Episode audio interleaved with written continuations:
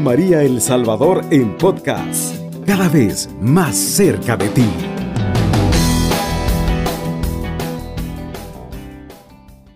Muchísimas gracias por acompañarnos nuevamente una noche más aquí desde las cabinas de Radio María, queriendo compartir con ustedes un poquito más de este poder ir construyendo un oasis a Jesús.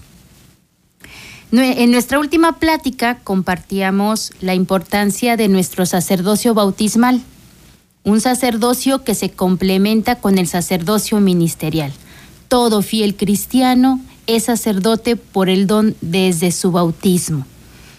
Y la espiritualidad de la cruz, espiritualidad que vivimos en, en el oasis de Jesús, ¿verdad? Intensificamos esta manera de vivirnos, vivirnos sacerdotalmente. Este sacerdocio, ¿verdad? La, la experiencia de ir profundizando en nuestro propio sacerdocio bautismal nos ayuda, comentábamos la última ocasión, a dar un culto a nuestro único verdadero Dios, un culto agradable, un culto que acepta nuestro Padre. Y cuando hablamos de culto, pues hablamos por excelencia de la celebración eucarística, de la celebración de la misa como comúnmente también la conocemos. Hablábamos de que en ella encontramos el culmen y la fuente de nuestra experiencia de fe y nos ayuda a ejercitarnos en nuestro sacerdocio bautismal. Hoy quiero compartir con ustedes un poquito más de esta fuente de bendición que es la Eucaristía. Y es una manifestación del sacerdocio de Jesús, sacerdote y eterno, donde nos unimos a Él y podemos celebrar la vida, celebrar el misterio de amor de todo un Dios a través de esta gran estructura que es la celebración eucarística. Unidos con el sacerdocio ordenado, el ministro ordenado, todo el pueblo actualiza el memorial. El memorial, ¿qué es el memorial? El recuerdo y actualización de la pasión, muerte y resurrección de Jesús. El misterio, el sacerdocio ministerial, en unión con el sacerdocio bautismal, ¿verdad? Eh, hacen posible este culto. Una única ofrenda al Padre, a la única ofrenda que al Padre le hace feliz. ¿Y cuál es la ofrenda que hace feliz a nuestro Dios Padre? Pues su Hijo Jesús. Y ahí en la celebración eucarística nos hacemos uno con Jesús para ofrecerlo. Y no solamente Él, sino todos nosotros los que participamos, nos unimos en esta gran ofrenda para complacer al Padre y que Él nuevamente nos otorgue la salvación.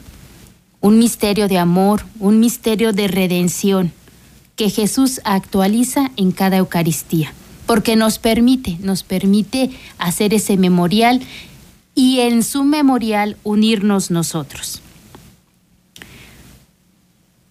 Bueno, vamos a, vamos a introducirnos un poquito más en, en, lo que es, antes de continuar más sobre el carisma, creo que es importante retomar lo que es la importancia de la Eucaristía, su estructura. Si bien no va a ser un curso de liturgia tan extenso, eh, sí quisiera poder compartir con ustedes esta noche la importancia de la Eucaristía. Y al compartirles mi parte, también me gustaría que ustedes que nos escuchan, también me pudiesen compartir aquello que para ustedes es la Eucaristía y que tal vez es su propia experiencia eh, que enriquece mi propia experiencia. Así que yo espero que se puedan comunicar, dejarnos un mensaje de voz, eh, hacernos una llamada para compartirnos esta experiencia de lo que para ustedes es la Eucaristía. Eh, vamos a ver un poquito, ¿verdad?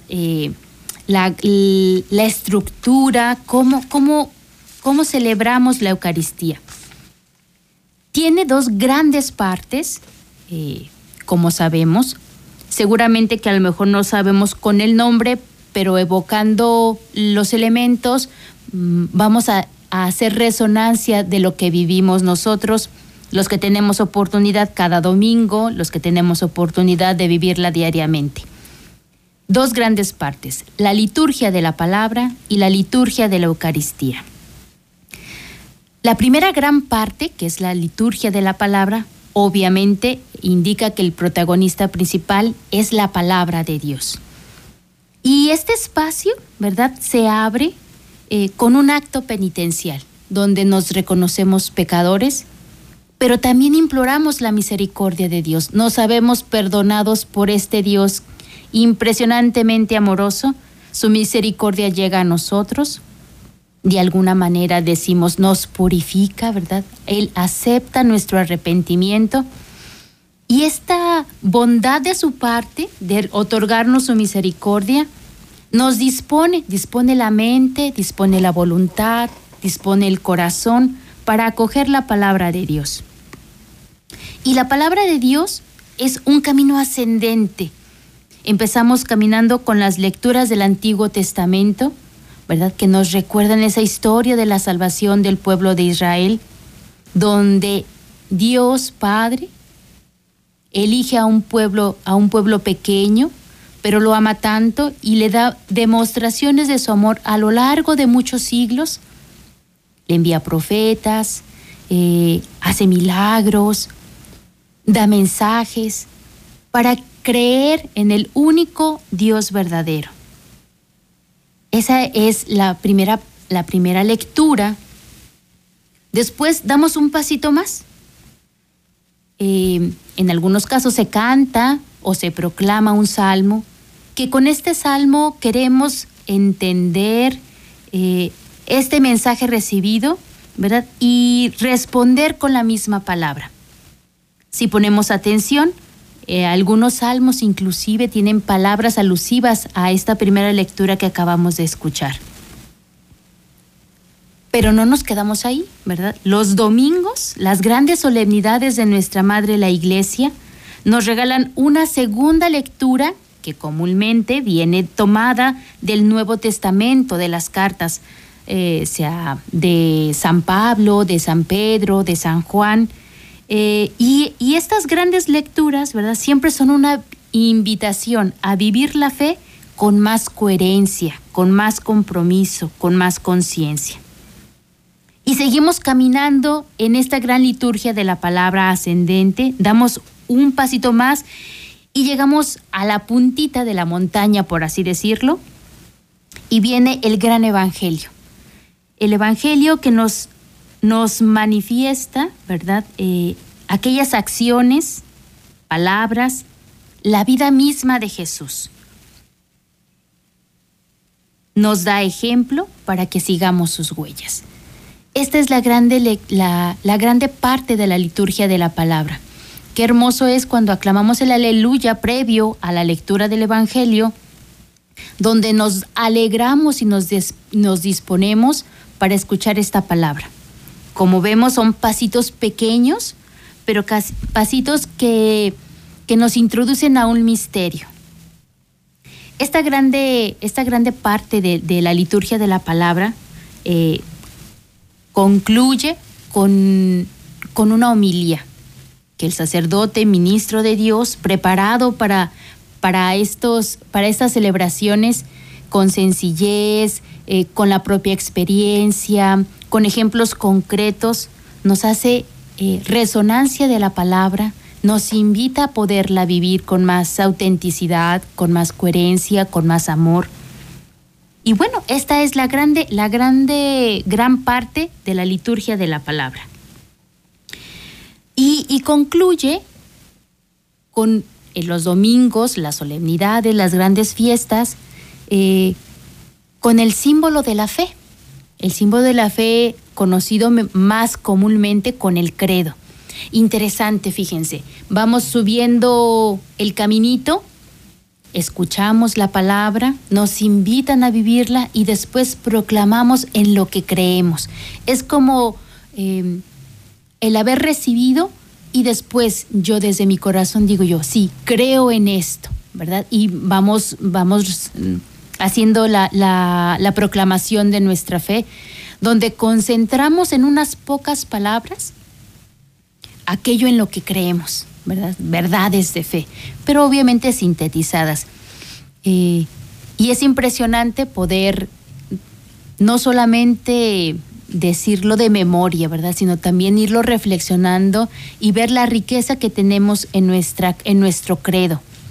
En ocasiones tenemos dos redacciones, no sé si ustedes sepan, tenemos el, una redacción grande que se llama Niceno Constantinopolitano, ¿verdad? Que es un poco más, más extenso. O tenemos uno breve que se le llama el Credo de los Apóstoles, que es eh, las verdades de fe más reducidas. Cualquiera de los dos es bello. Y los dos contienen en sí mismo eh, el misterio de nuestra fe. Yo los invito a que el próximo domingo o bien en la próxima celebración eucarística que puedan participar, conscientes de haber escuchado, recibido, comprometiéndose a vivir, ¿verdad? podamos proclamar el credo de una manera nueva, más conscientes y decir, sí creo en esto. Bueno, pues así concluye nuestra gran parte eucarística eh, de la liturgia de la palabra. Después de la gran liturgia de la palabra, viene otra grande eh, liturgia que le llamamos liturgia eucarística, porque propiamente celebraremos el misterio eh, central del sacramento. Esta gran parte comienza, ¿verdad?, con la presentación de las ofrendas, con el pan y el vino. Muchas veces eh, en nuestras celebraciones no solamente presentamos, sino hacemos procesión de los dones, donde le presentamos al Padre un pequeño signo humilde, sencillo, pero de alto significado, donde ahí en el pan y en el vino, ¿verdad? Trasciende nuestra ofrenda, aquello que le queremos dar a Jesús, le queremos ofrecer al Padre. Eh, es nuestro esfuerzo de querer ser mejores, de luchar por un mundo mejor, de pretender decirle al Padre, mira, eh, y no porque podamos eh, con nuestras propias fuerzas decirle, ah, mira lo que te doy, no. Es un signo sencillo que abarca nuestro pequeño esfuerzo ante los desafíos de la vida donde tenemos que hacer presente a Jesús. Por eso es muy importante este momento. Comúnmente a veces, comúnmente a veces en, en la vida pasamos desapercibido este signo. Yo los invito a que podamos eh, vivirlo con más autenticidad en nuestra participación, haciendo eh, reflexión sobre lo que presentamos, nuestro pequeño signo pero en ese pequeño signo nosotros también vamos incluidos. De ahí la importancia de nuestro ejercicio sacerdotal. Te presento y me presento. Está en sintonía de Radio María El Salvador, una radio cristiana, mariana y misionera. Seguimos compartiendo con ustedes esta reflexión acerca de la Eucaristía. Eh, hace un momento concluíamos nuestra, nuestro segmento haciendo alusión al significado de presentar las ofrendas eh, dentro de, la celebración eucarística. Inmediatamente después de, presentar las ofrendas, concluimos una oración que me gustaría podérselas decir para que podamos rescatar lo bello y lo maravilloso de cómo va estructurándose nuestra Eucaristía. El sacerdote dice, oren hermanos al concluir la presentación del pan y el vino, para que este sacrificio mío y de ustedes sea agradable a Dios Padre Todopoderoso. Y todos contestamos, el Señor reciba de tus manos este sacrificio, para alabanza y gloria de su nombre, para nuestro bien y el de su santa iglesia. Vean qué bonito las palabras, ¿verdad? A veces lo decimos muy rápido y no sabemos ni lo que decimos. Y aquí nos, nos introducimos a otra grande parte que se llama plegaria eucarística.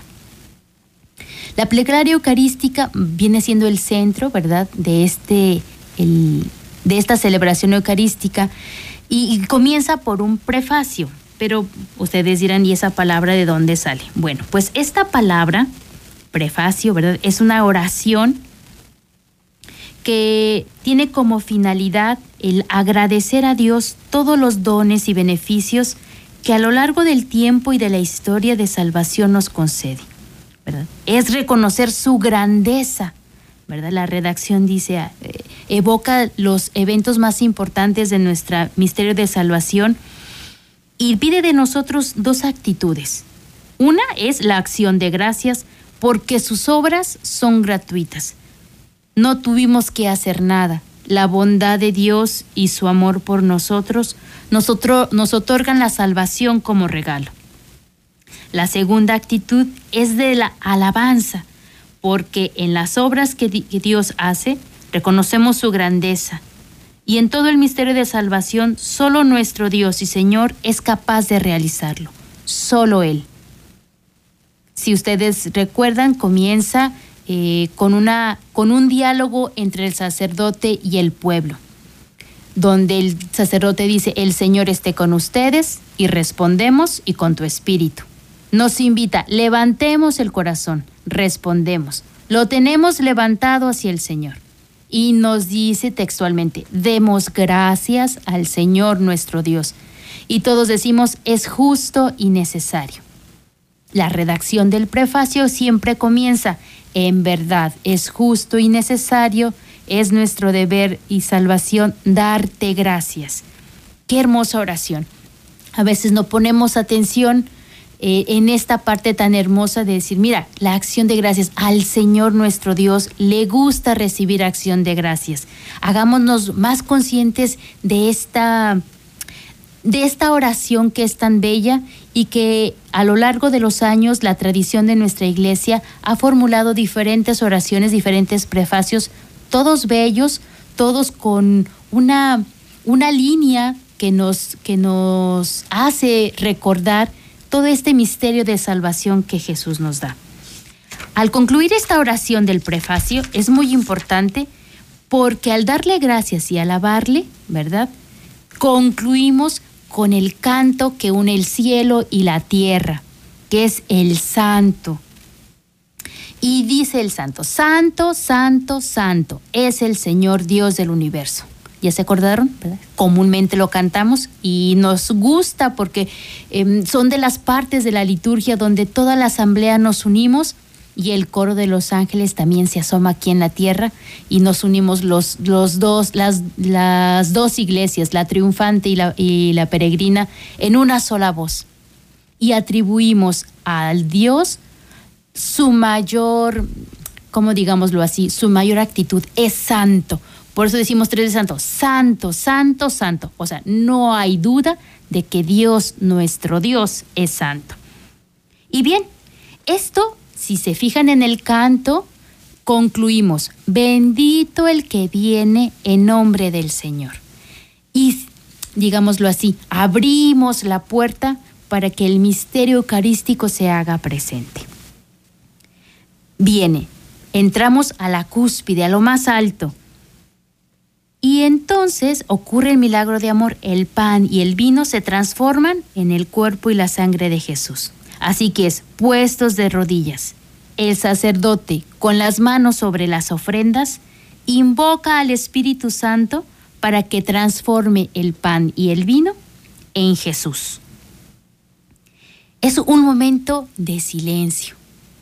Y esa es la experiencia. Y pongamos atención y parece que, que que todo cede ahí, que nuestra celebración eucarística eh, parece que la venida del Espíritu Santo sobre los dones que hemos presentado, él mismo hace este silencio y se ocurre el milagro. El pan ya no es pan, el vino ya no es vino, sino es cuerpo y sangre de Jesús. Y escuchamos aquellas grandes palabras donde Jesús nos otorga en vida ya el sacramento eucarístico.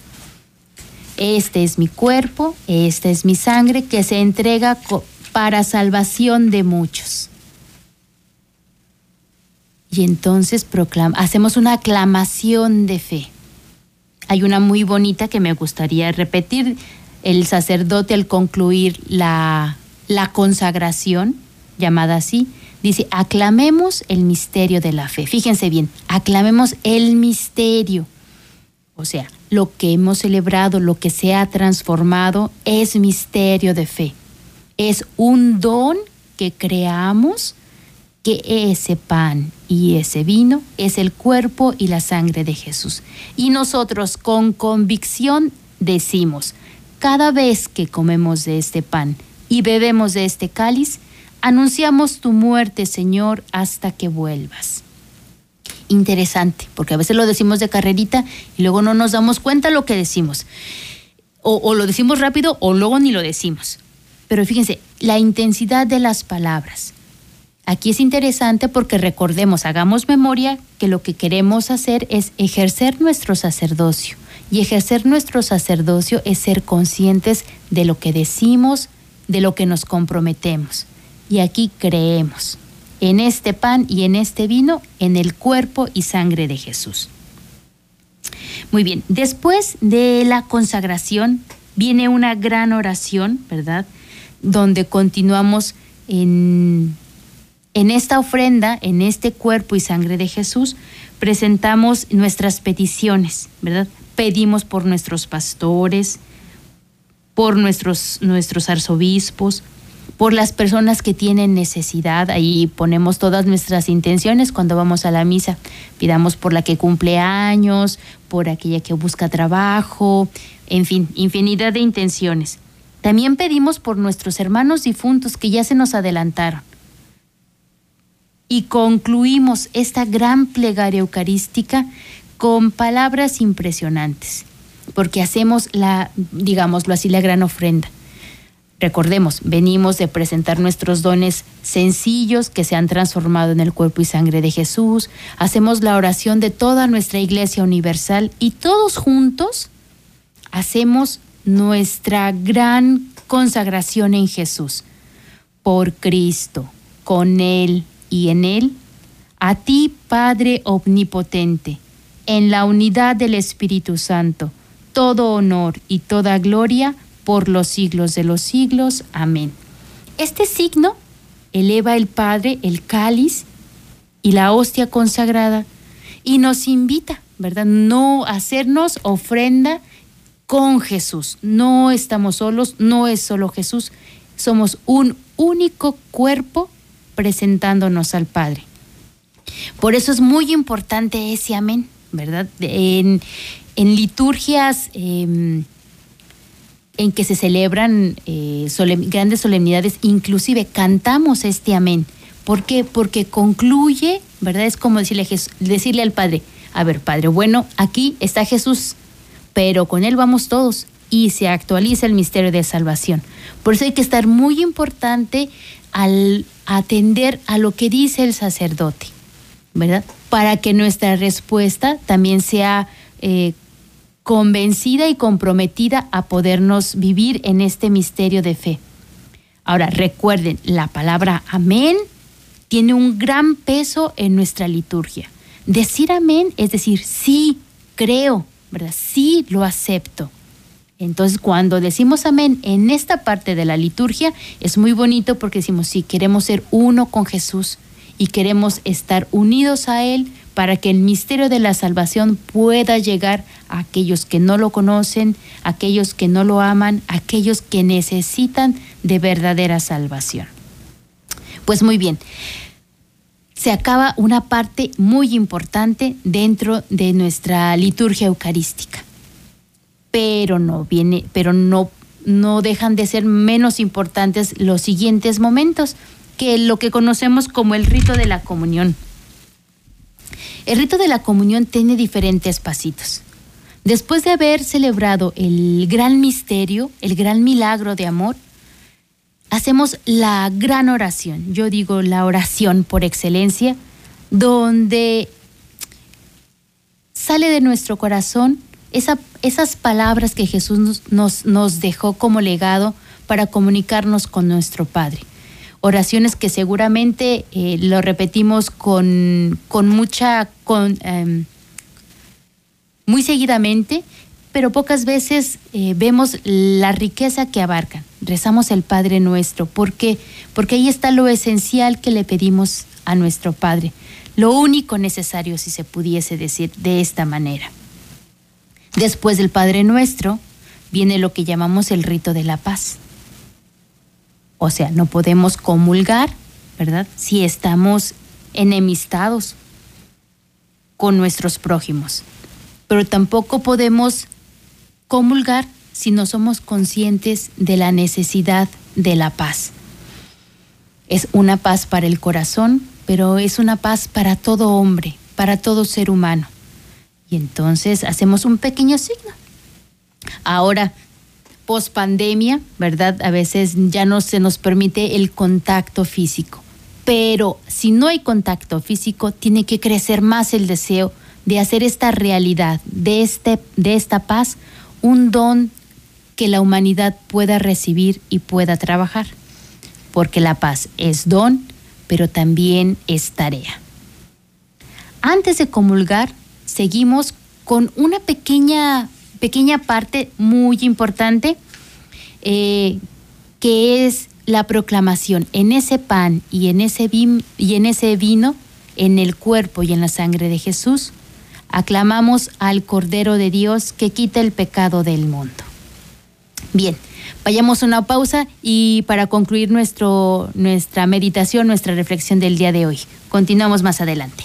Está en sintonía de Radio María El Salvador, una radio cristiana, mariana y misionera. Vamos a concluir este pequeño compartir de lo que es el valor de la Eucaristía, de su estructura, de sus contenidos. Un poquito y brevemente, esperamos que cada uno pueda seguir continuando y experimentando esta celebración, ¿verdad? No hay, no hay mayor don, mayor regalo para todo católico que la celebración eucarística. Concluíamos la última parte eh, compartiendo, ¿verdad? Que, la, que el rito de la fracción del pan, ¿verdad? Proclamamos a Jesús como el Cordero de Dios que quita el pecado del mundo. Lo decimos por dos veces y en la tercera en la tercera ocasión le pedimos, danos la paz. Este Cordero de Dios, manifestado en el cuerpo y la sangre de Jesús, es el único que nos puede dar la verdadera paz. Es nuestra fuente de paz. E inmediatamente, ¿verdad? El Padre nos presenta el cáliz y la hostia consagrada y anuncia, este es el Cordero de Dios que quita el pecado del mundo. Y fíjense, hermosas palabras. Dichosos los invitados a la cena del Señor. ¿Quiénes son esos dichosos? Todos nosotros, todos los que participamos, los que estamos presentes, los que vamos presencialmente, los que participamos virtualmente. Todos somos dichosos porque somos invitados. Para todos es el cuerpo y la sangre de Jesús. Y entonces nosotros nos reconocemos, decimos, Señor, no soy digno de que entres en mi casa, pero una palabra tuya bastará para sanarme. No sabemos indignos. Imagínense, todo un Dios entrando en nosotros, queriendo entrar. Decimos, bueno Señor, no soy digno, pero ¿cómo te necesito? Te necesito en este momento. Y mi invitación sería, ¿verdad? No, no hay mayor mm, ejercicio sacerdotal dentro de nuestra Eucaristía si realmente no llegamos a esa comunión con Jesús. A veces pudiésemos pensar que comulgar solamente es privilegio de unos poquitos. Y no, Jesús se quiso quedar para todos porque Él sabe que lo necesitamos. También sabemos que el recibir a Jesús, ¿verdad? No es magia. Ah, ya lo recibí, entonces todo va a salir muy fácil, todo es gratis. No, Señor, es un misterio de fe creemos que recibiendo a Jesús, que comulgando a Jesús, no vamos solos por la vida.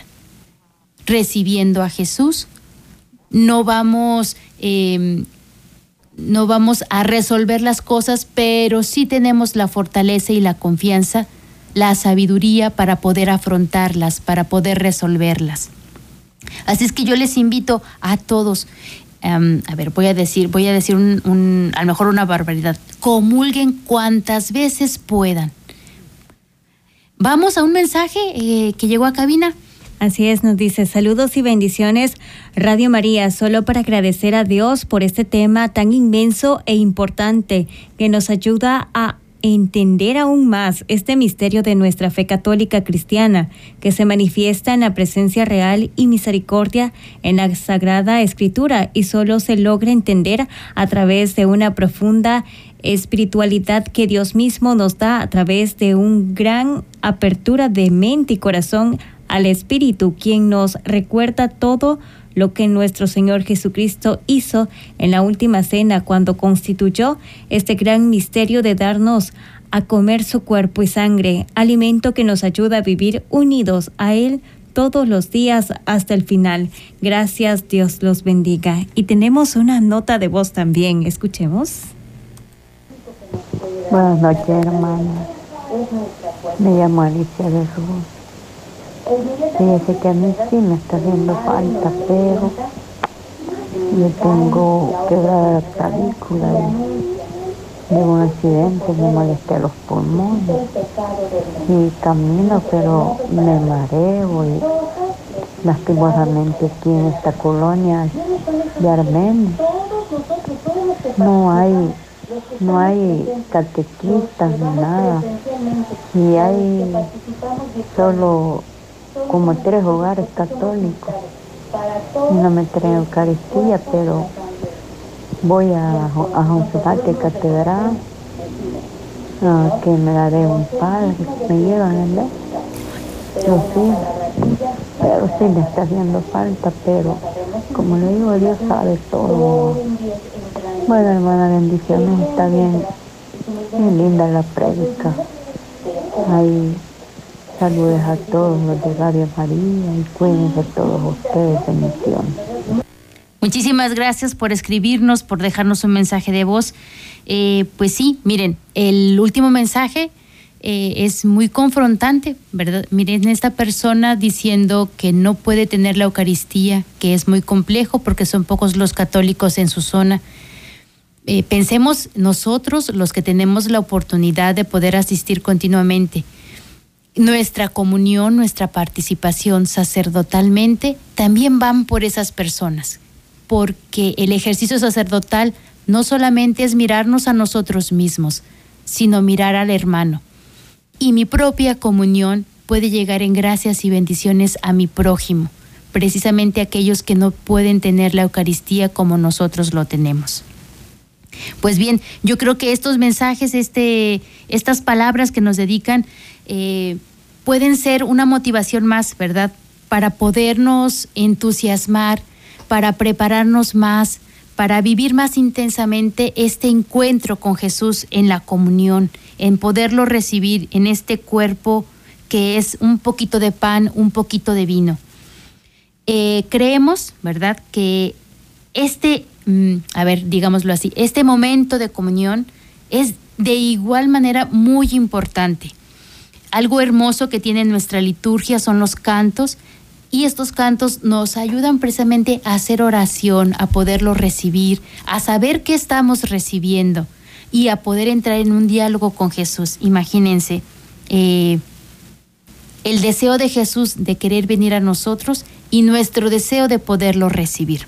Pues ojalá que muchos de nosotros podamos comulgar muy asiduamente y este encuentro con Jesús no solamente nos dé el gozo de poderlo recibir, sino también la gracia de podernos seguir transformando en Él, que esa es la tarea de todo cristiano, ser otro Jesús. Y bien, para concluir nuestra celebración eucarística, eh, decimoslo así, es el, rito de, conclusión. Un rito de conclusión, a ver, yo digo, pues porque tenemos que concluirlo, pero no porque se concluya como tal, sino más bien iniciamos una nueva manera de vivir y celebrar la Eucaristía, que, que es, es el envío, ¿verdad? Concluye el rito, concluye el culto, pero comienza la celebración, comienza la vida. Nos invita a tener una vida con mayor autenticidad. Cuando dice el Padre, pueden ir en paz, demos gracias a Dios. Es decir, demos gracias a Dios con nuestro existir, no solamente por lo que celebramos, sino por lo que vamos a celebrar. Somos peregrinos, recordemos, todos caminamos en la fe, todos tenemos dificultades, todos tenemos alegrías. ¿Cómo vivir la Eucaristía en medio de esas realidades? Bueno, pues para eso tenemos eh, la gracia de haber recibido a Jesús, porque Él nos acompaña, va con nosotros, nos envía pero Él va con nosotros, no nos envía solitos. como diciendo, bueno, ya me dices la tarea y ahora cómo le hago. No, yo te ayudo. Y en la Eucaristía es una fuente de sabiduría, una fuente de bendición, de fortaleza, de confianza. Como decía anteriormente, bueno, pues celebrar la Eucaristía y sabernos acompañados por Jesús no es nada mágico, ¿verdad? No, no por, por participar podemos decir, ya no vamos a tener problemas, ya no vamos a tener dolor, sino nos enseña a vivirlo con Él y en Él a tomar ejemplo de saber que Él es una fuente de sabiduría para poder vivir nuestra vida. Y entonces nos lanzamos, ¿verdad? A podernos vivir en esta alegría de acompañándonos en nuestro corazón, poder vivir con más autenticidad. ¿Qué es más autenticidad? Más coherentemente, más yo misma. Yo, Mónica, gracias a Dios, solamente hay una Mónica. Y si yo dejo de ser Mónica, pierdo la esencia de lo que Dios ha creado. Así, cada uno de nosotros tenemos una esencia que Dios pensó, que Dios creó, y que amó con, con profunda gratitud y nos invita a decir, mira, ve y vive, vive como tú eres, quien tú eres, pero conmigo. Eh, dame, dame un espacio en tu vida para que yo pueda eh, concluir en ti mi misterio de salvación. Porque el misterio de salvación, mientras tengamos vida, mientras haya historia, se seguirá renovando.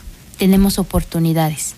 Y si bien Dios es generoso y siempre nos brinda, nuevas oportunidades, no dejemos escapar las que hoy nos presente, la del día de hoy, porque esta ya no volverá, vendrán otras. Y qué desafortunados seremos si dejamos pasar esta gracia. Pero qué bendecidos seremos si la podemos acoger y decir, Señor, no soy digno, pero ayúdame, te necesito. Pues bien, con esta gran celebración eucarística, con este culmen de nuestra fe, haber renovado el misterio de salvación y participado sacerdotalmente de la Eucaristía, ahora somos invitados a vivir sacerdotalmente en nuestro diario vivir.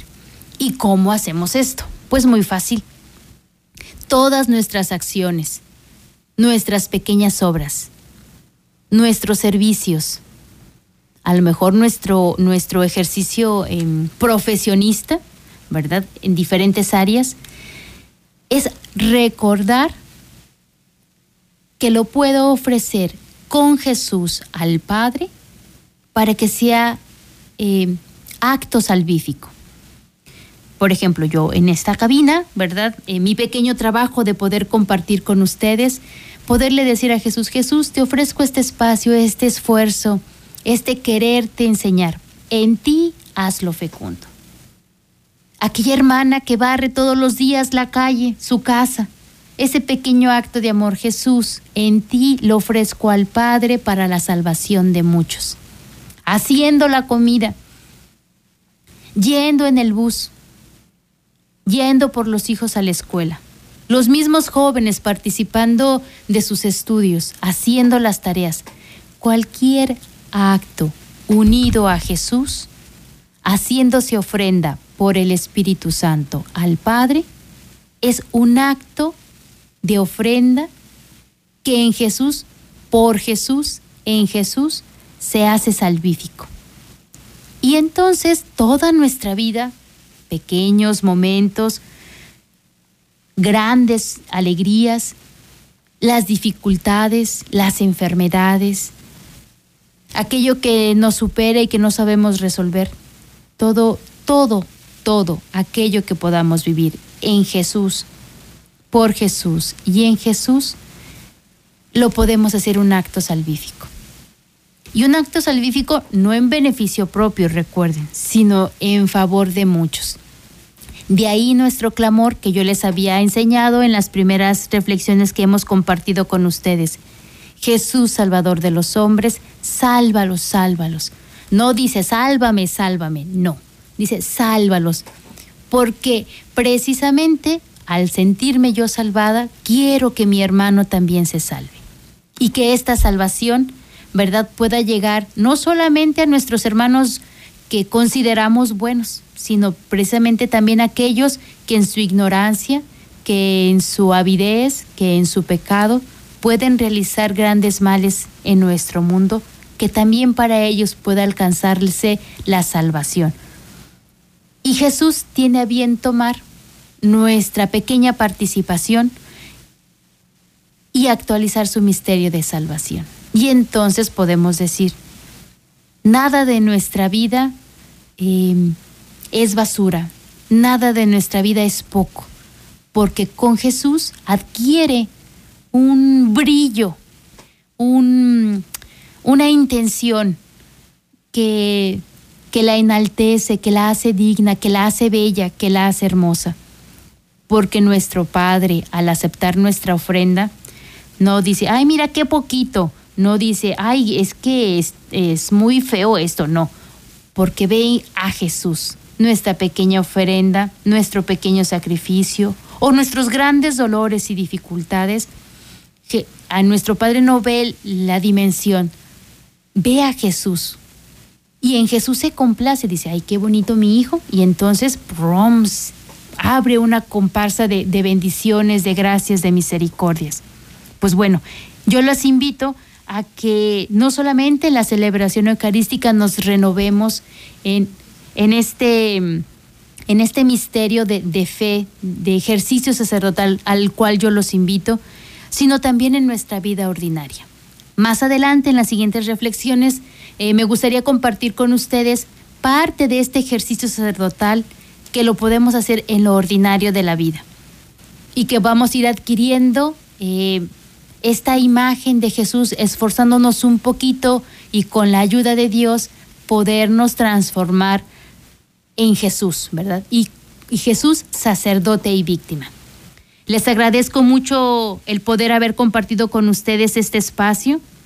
Espero que haya sido de luz, de iluminación, de alegría y de entusiasmo para podernos seguir eh, uniéndonos en, en la fe, ¿verdad? Que nuestra fe no desfallezca, sino que sea fortalecida y que encontremos en la Eucaristía eh, este espacio donde nos sentamos reconfortados, consolados, animados, impulsados para vivirnos eh, desde la fe, ¿verdad? Y yo, ¿verdad? Pues eso, viviendo sacerdotalmente. Muchísimas gracias por su atención, esperamos vernos, escucharnos pronto.